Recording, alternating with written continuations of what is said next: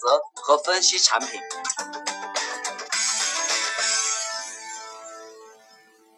很多同学会很愁自己开网店赚不到钱，却没有分析过原因。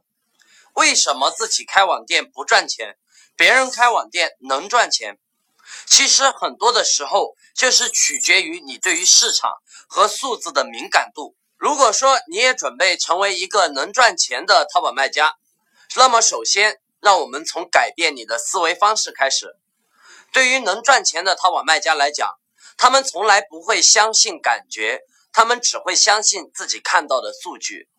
他们从来不会脑袋一热就决定一件事情，他们会去反复的推敲事情的可行性。所以，你想要成为一个合格的电商人，那么从现在开始，抛弃你原有的旧思想，学习新鲜的知识吧。在今天，我们要学习的是利用市场数据来做分析。首先，我们需要知道在哪里能够找到这些市场数据。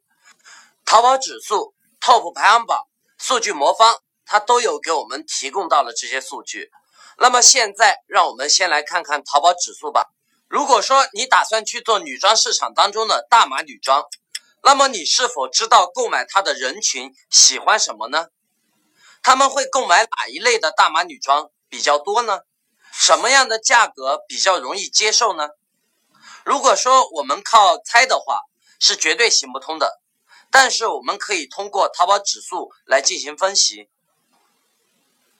打开浏览器，在地址栏中输入“速点淘宝点 com”，进入到淘宝指数，并使用淘宝账号登录到淘宝指数，搜索大码女装，点击导航条上的市场细分选项，在这里我们就能够看到最近三十天的大码女装类目分布。这里的类目分布指的是搜索大码女装的人都去购买的产品占比。在这里，我们能够发现大码女装的占比是占到了百分之三十多，但是这并不是我们想要的数据。我们还需要再次的把大码女装类目细分，点击相关商品，我们发现大码宽松连衣裙比较受到买家的喜欢，并且我们得知买家的平均喜好价格。但是我们知道，我们现在的季节是秋季，我们要去做的销售的时间是九月、十月、十一月，也就是说，我们即将进入到深秋。那么，我们销售的产品如果定位为连衣裙的话，那么是否还是选择图片给出我们的夏季连衣裙呢？答案是 no。那么，我们应该选择什么呢？相信大家心里有了一个答案。如果说我们不选择连衣裙的话，我们也可以去选择其他的产品。我们可以继续往下看，在这里我们能够看到这个产品在这最近的一段时间的搜索走势。我们也可以根据产品的搜索走势来进行选择。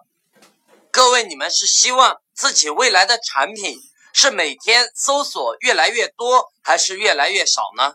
相信你一定选择前者。所以在这里，我们也可以根据产品的搜索走势来选择产品。我们发现，有的产品的搜索走势是越来越低，但是有的产品的搜索走势是越来越高了。就比如我们看到的打底衫以及外套等等。同时，在这里，不同的人群、消费等级、身份、年龄以及地区都将会决定他们不同的喜好。找到自己的定位，你打算要做哪一个人群的生意？那么通过人群的筛选器，我们能够更清楚的了解他们的需求和喜好。好了，今天的课程就讲到这里了。